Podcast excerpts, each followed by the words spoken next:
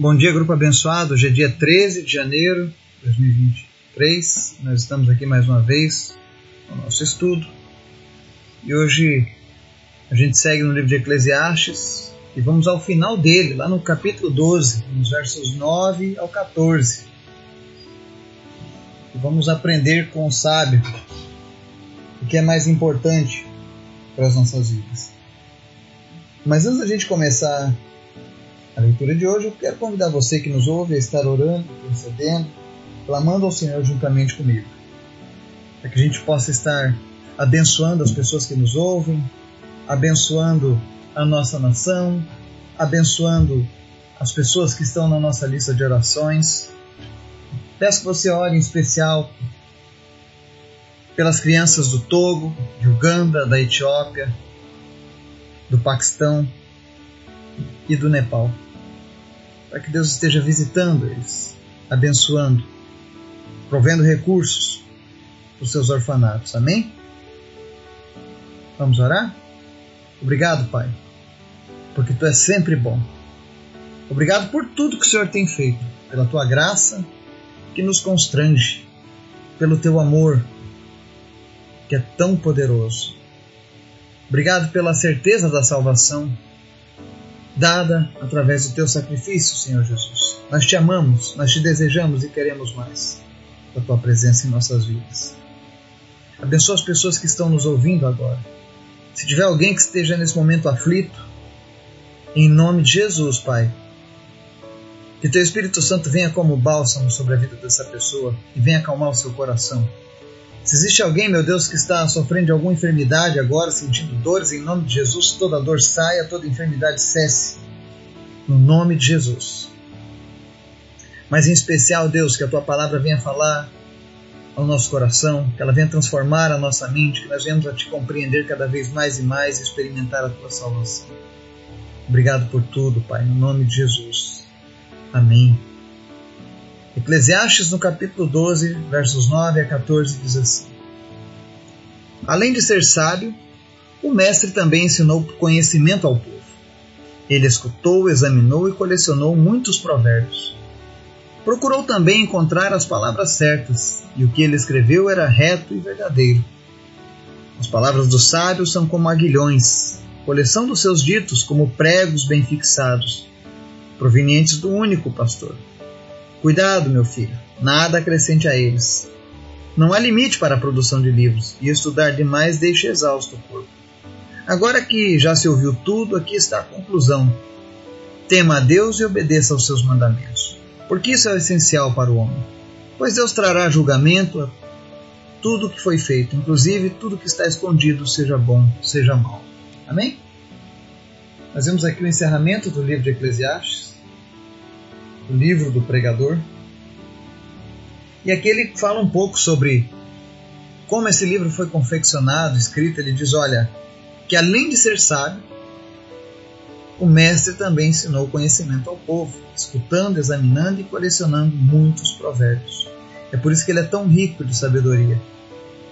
E a palavra mostra que não foi uma coisa escrita de maneira aleatória, mas ele procurou encontrar as palavras certas escreveu o que era reto e verdadeiro. Então você pode crer, você pode confiar, você pode descansar nas palavras dos livros, do livro de Eclesiastes.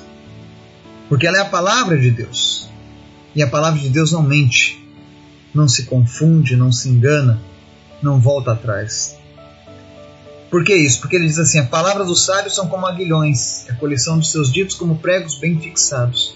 Mas o interessante é que ele diz assim: provenientes do único pastor, não foi só Davi que chamou o Senhor de meu pastor, Salomão também, porque você olha que o pastor aqui está em maiúsculo. Todas as vezes que se refere a esses títulos em maiúsculo, está se referindo ao nosso Deus.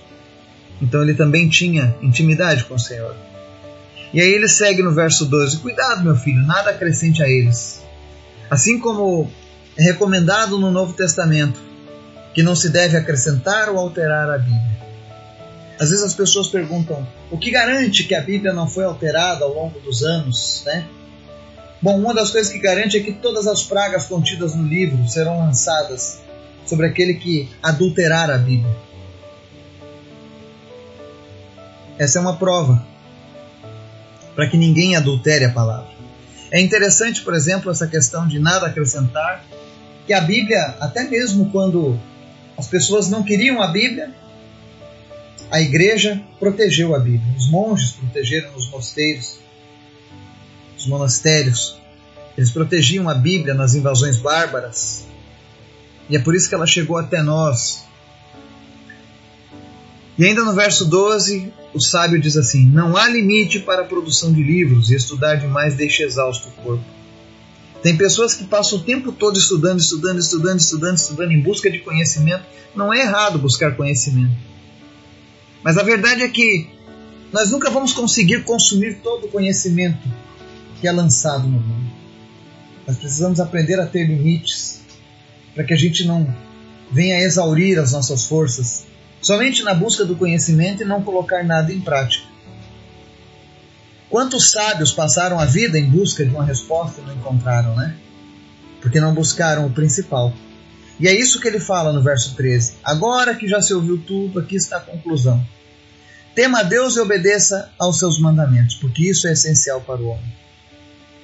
De tudo que nós temos na vida, a única coisa que é essencial é temer a Deus e obedecer os mandamentos do Senhor. O resto é resto.